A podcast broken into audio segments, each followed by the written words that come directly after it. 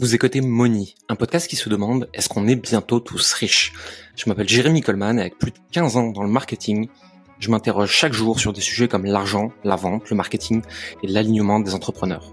Seul ou avec des invités, je vous partage des conseils et réflexions qui peuvent vous aider à avancer dans votre propre chemin avec l'argent. Le reste du temps, je suis le fondateur de Coleman Publishing, une entreprise d'accompagnement qui aide les indépendants à développer une activité alignée et devenir plus libre et heureux.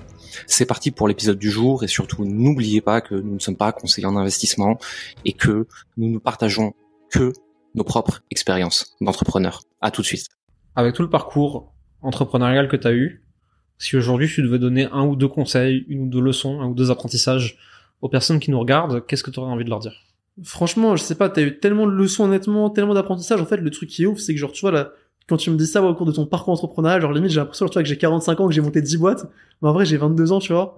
C'est juste je me suis lancé assez jeune à 16 ans, et ce que je me dis qui est ouf, c'est que aujourd'hui à 22 ans, genre tu vois, j'ai vraiment créé des boîtes, j'ai eu limite des liquidations sur des boîtes, euh, j'ai déjà fait des trucs où on a fait des chiffres de fou, plus de 6 chiffres par mois de bénéfices sur plusieurs mois d'affilée, des trucs où on a fait des pertes, où on a tout perdu, où je me suis retrouvé euh, endetté euh, auprès de potes à moi ou quoi, alors que quelques quelques semaines avant on faisait les plus gros chiffres de notre vie. j'ai vraiment en fait vécu plein de trucs différents dans plein de business différents. Et en fait, ça fait qu'aujourd'hui, j'ai un peu un, un détachement, genre, tu vois, un rapport à l'argent, un rapport au truc, où en fait, genre, tu sais, c'est, j'ai vraiment ce truc-là de vas-y, mettez-moi des baffes, c'est bon, j'ai pas grave, j'ai compris que à chaque fois, ça va me permettre d'apprendre, d'évoluer, de m'améliorer. Et où là où quelqu'un qui va avoir un parcours un peu plus classique, qui va sortir d'une école ou quoi, peut-être qu'il aura beaucoup de théories, qu'il aura appris plein de trucs qui seront cool en théorie, mais derrière en pratique, il aura jamais rien fait, tu vois. Mmh. Et et, euh, et c'est vraiment ce truc-là en fait qui est ouf de de juste faire des choses, de se planter, d'itérer, de continuer, d'apprendre. En fait, c'est ça le c'est ça le game, tu vois. Et c'est ça que tu dois, c'est ça vraiment que tu dois kiffer. Et toujours, euh, toujours, je pense ce truc-là à côté. C'est ce que je répète toujours depuis que j'ai commencé. C'est toujours d'avoir cet équilibre entre avoir une vision, entre être ambitieux et comprendre que c'est vraiment le mouvement qui va te rendre heureux. Parce que euh, quand tu as un certain objectif, bah, tu veux toujours plus, toujours plus, toujours plus. Et c'est justement le fait de vouloir plus et d'aller vers ce plus-là aussi des fois qui va pouvoir te rendre heureux parce que tu es dans du mouvement. Mais en même temps, de toujours être satisfait avec ce que t'as aussi, de prendre conscience, parce que genre, je sais pas, genre, moi, je vois, par exemple, quand j'avais 16 euh, ans, mon but juste d'avoir euh, certaines rêves et de gagner, genre, je sais pas, 1000 ou 2000 balles par mois. Mmh. Après, mon but, c'était de gagner 5000, 10 000, après de gagner, euh, je sais pas, 15 000, après de gagner 100 000, tu vois. Et une fois que tu commences vraiment à faire des mois comme ça sur toutes tes boîtes et tout, et que tu te développes, bah après, tu passes dans un autre game et tu rencontres des mecs, je sais pas, qui font 3 à 4 millions par an, qui ont des boîtes qui sont valorisées à plusieurs centaines de millions. Et tu te dis, ah ouais, pourquoi pas? En fait, je pensais pas le faire, en fait, pourquoi pas? Et moi, aujourd'hui, genre, je me dis, quand t'as ce step-là, bah, en fait, je pense encore au step d'après. Hmm. Et en fait, c'est l'humain, t'as toujours ce truc-là, toujours, toujours, toujours, toujours, toujours. Et c'est pour ça que c'est ce mouvement-là qui est bien, mais en même temps, vraiment de kiffer, en fait, le moment présent, kiffer ce que t'as, d'être détaché et, euh, et euh, d'avoir de la gratitude pour ça. Je pense que la gratitude, c'est vraiment un truc important. Faut avoir l'esprit de compétition toujours plus haut, toujours plus fort, mais juste d'apprécier des fois, genre de savoir se poser. Ça, ça le paradoxe de l'entrepreneuriat, c'est que tu peux jamais en même temps te poser, tu dois toujours être dans le mouvement, en même temps, tu dois kiffer, tu vois. Parce que si on fait tout ça quand même, c'est pour kiffer. Et moi, c'est ce que je répète toujours. Euh, mon plus gros flex, c'est que je kiffe ma vie, tu vois. C'est que je kiffe ce que je fais. C'est genre, je sais pas, genre, euh, je fais des projets que j'aime avec des personnes que j'aime. Euh, j'ai des, j'ai peu d'associés, mais des associés maintenant vraiment en qui j'ai une confiance absolue.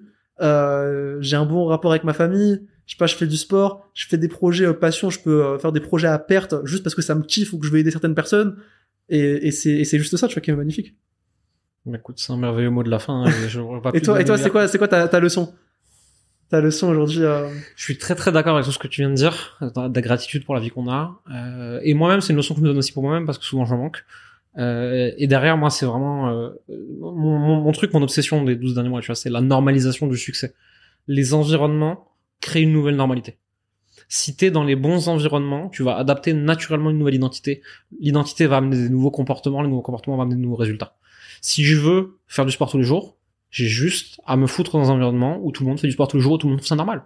Si je veux gagner plus d'argent, j'ai juste à me foutre dans un environnement où tout le monde gagne plus d'argent et tout le monde trouve ça normal. Mon identité va switcher, et donc mes actions aussi, donc mes résultats. Et, un dernier truc que je vais partager, qui est un déclic que j'ai eu récemment, que, que c'est pareil, c'est le genre de truc que je croyais avoir compris mais que j'avais pas compris. Et en passant des 24 heures, tu vois, avec des mecs, voilà, tout ça c'est costaud, etc. J'ai vraiment compris un truc en les analysant. C'est qu'en fait, c'est, il y a, y a, deux choses qui font leur succès. Première chose, quand ils, ils prennent peu de décisions, mais ils les réfléchissent. Mm. Et quand ils prennent une décision, ils le font. Ça veut dire que si jamais ils se disent, euh, je vais poster une vidéo toutes les semaines, il n'y a pas une semaine où ils ne postent pas de vidéo, c'est ils sont engagés avec eux-mêmes et ils respectent leurs paroles. Et ça, vraiment, je le vois quand tu passes à certains steps d'entrepreneur, c'est vraiment quelque chose que je retrouve un dénominateur commun à chaque fois. Et de l'autre côté, c'est qu'ils réussissent à avoir ce truc-là. Sais, c'est un peu comme si on avait tous dans nos têtes deux voix. Genre, tu sais, moi, je le vois même quand je vois quelqu'un, genre, tu vois, vraiment, quand je parle avec, c'est comme si euh, je vois la personne qu'elle pourrait devenir avec son truc en mode génial, qui cartonne, qui est épanoui et tout, et la version d'elle en mode qui a floppé, en fait, qui a pas fait ce qu'elle aurait pu faire, tu vois.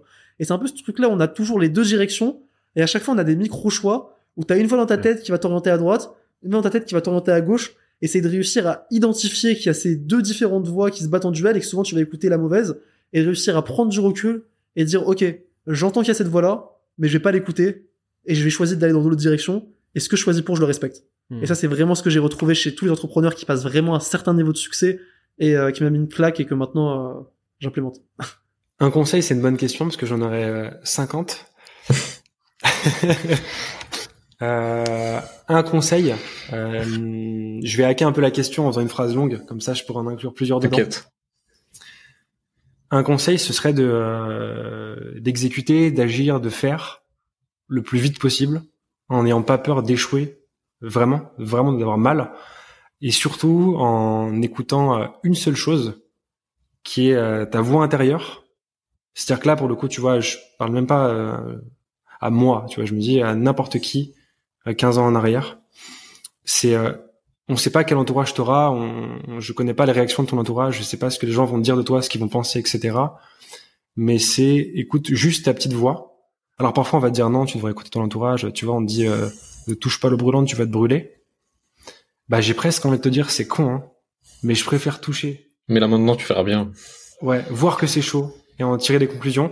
Pourquoi? Parce qu'en fait, s'il y a bien un truc que je déteste, c'est les dogmes Mm. établis sur lesquels tu n'as aucune emprise et au-delà de ça, sur lesquels tu vas euh, être un, un- un réceptacle à, à jugement et à critique si tu oses les remettre en perspective. Et en fait, oui, il faut respecter les règles, oui, heureusement que la société fonctionne par règles. Ok. Mais ce truc de dire tout est dogmatique, et dès que je souhaite remettre quelque chose en perspective, je suis pointé du doigt, stigmatisé et jugé, c'est le plus grand danger pour moi de notre société et ça sera le cas dans 10 ans, dans 15 ans et dans 20 ans. Donc c'est en gros, euh, pour le dire à la, à la cool, c'est bouge-toi le cul, sois un putain de rebelle et aie la dalle tout en écoutant vraiment ce que toi tu veux vraiment et euh, sais t'appuyer en fait, profite de des soutiens que tu peux avoir qui seront hyper précieux hyper importants mais ne pense pas à travers le prisme des autres. Fais toi, et tu verras qu'en fait, en cours de route, tu as d'autres personnes qui vont venir se greffer à ce que tu fais, qui vont t'aider à t'élever, que tu vas aussi par la suite aider à s'élever. Mais n'attends pas en fait de la société quelque chose qu'elle te donnera pas, parce que tu seras systématiquement déçu. Moi, la stratégie qui a toujours fonctionné pour moi, c'est d'être rapide dans ma prise de décision, mais ensuite d'être patient sur le résultat. Mm. Euh, C'est-à-dire, ok, je, je veux faire quelque chose, je sais que ça va marcher, j'ai vu suffisamment de preuves que ça va marcher, je me suis formé dessus. J'attends pas trois ans pour le lancer, je le lance maintenant. Et pour moi, c'est facile parce que je suis super enthousiaste et j'ai envie de le faire vite. Et ensuite, ça va pas marcher tout de suite. Il faut être capable d'être- d'être suffisamment patient pour que ça marche. Quand je me suis lancé aujourd'hui, je suis moins patient parce que aujourd'hui, j'ai suffisamment d'audience pour pouvoir tester rapidement un Mhm. concept. Mais quand je me suis lancé, j'en avais pas. Et donc les premiers trucs que j'ai fait, c'était un peu des, tu vois, des, des, des coups de bâton dans le haut. Je pouvais pas vraiment m'assurer que ça marche. C'était aller grappiller de l'audience à droite à gauche euh, sur les forums, sur les trucs. C'était faire mes premières vidéos YouTube qui faisaient pas beaucoup de vues. Mais euh, j'ai trouvé le moyen, si tu veux, de, de le tenir et de le faire pendant suffisamment longtemps pour que ça finisse par marcher. Moi, j'ai commencé à gagner ma vie sur Internet trois ans après m'être lancé, ce qui est quand même Mhm. beaucoup. Aujourd'hui, il y en a qui le font beaucoup plus rapidement que ça. Ouais. Après, j'étais pas pleinement investi dedans pendant ces trois ans. J'étais étudiant à côté et tout. Mais euh, mais quand j'y repense, je me dis heureusement que je me suis que j'ai pas abandonné quoi. Heureusement que j'ai pas changé d'avis parce que je vois pas quel autre métier je pourrais faire qui me rendrait plus heureux que celui-là. Donc voilà, mon conseil ce serait ça. Ce serait de ouais, il y a des gens qui ont des overnight success. Euh, mais il y a aussi des gens qui mettent 3 ans, 4 ans, 5 ans, 10 ans avant que ça marche et qui ensuite euh, construisent un truc dont ils sont très fiers et qui marche très bien. Et donc il faut être capable de c'est pas pas évident mais il faut être capable de sentir ça et de et d'avoir la patience quoi. On, on voit beaucoup avec Internet d'overnight success, tu vois. Et en fait, c'est des conneries. Tu regardes Hormozy actuellement qui a popé là en un an, Mhm. il y a plus d'un million d'abonnés, euh, tout le monde le voit, c'est waouh, le duo Hormozy. Hormozy fait du business depuis 15 ans. Ouais, ouais, bien sûr. Ça fait 15 ans, il a eu trois business différents, euh, il a monté, planté, erreur par erreur. Euh, ses contenus YouTube, les premiers, ils datent d'il y a deux ans, et, et à un moment, il a décidé d'y mettre les efforts nécessaires pour rendre ça à grand public, tu vois.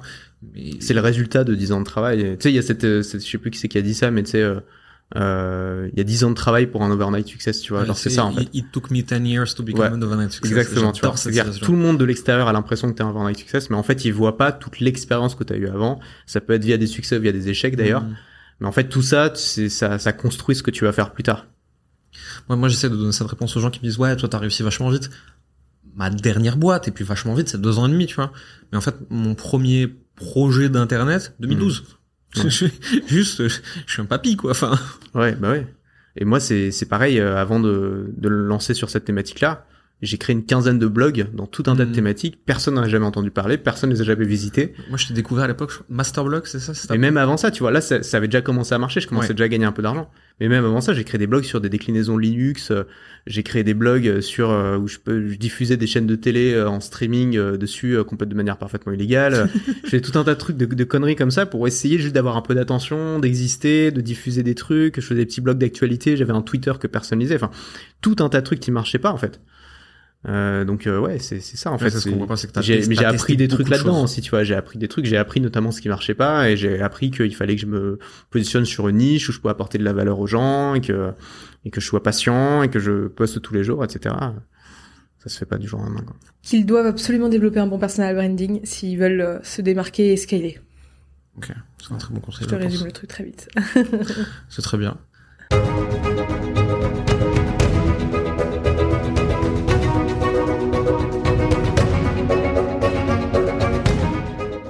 Merci d'avoir écouté Moni. Vous êtes encore 93% à écouter chaque semaine ces épisodes et n'avoir jamais mis un like, un abonnement ou un commentaire et des étoiles sur votre plateforme d'écoute préférée comme Apple Podcast, Spotify ou Deezer. Le faire nous aide énormément à développer le podcast et à avoir des invités toujours plus intéressants pour vous. Ça ne vous prendra que deux minutes et ça nous aide énormément. Merci pour votre temps, votre écoute et à la semaine prochaine.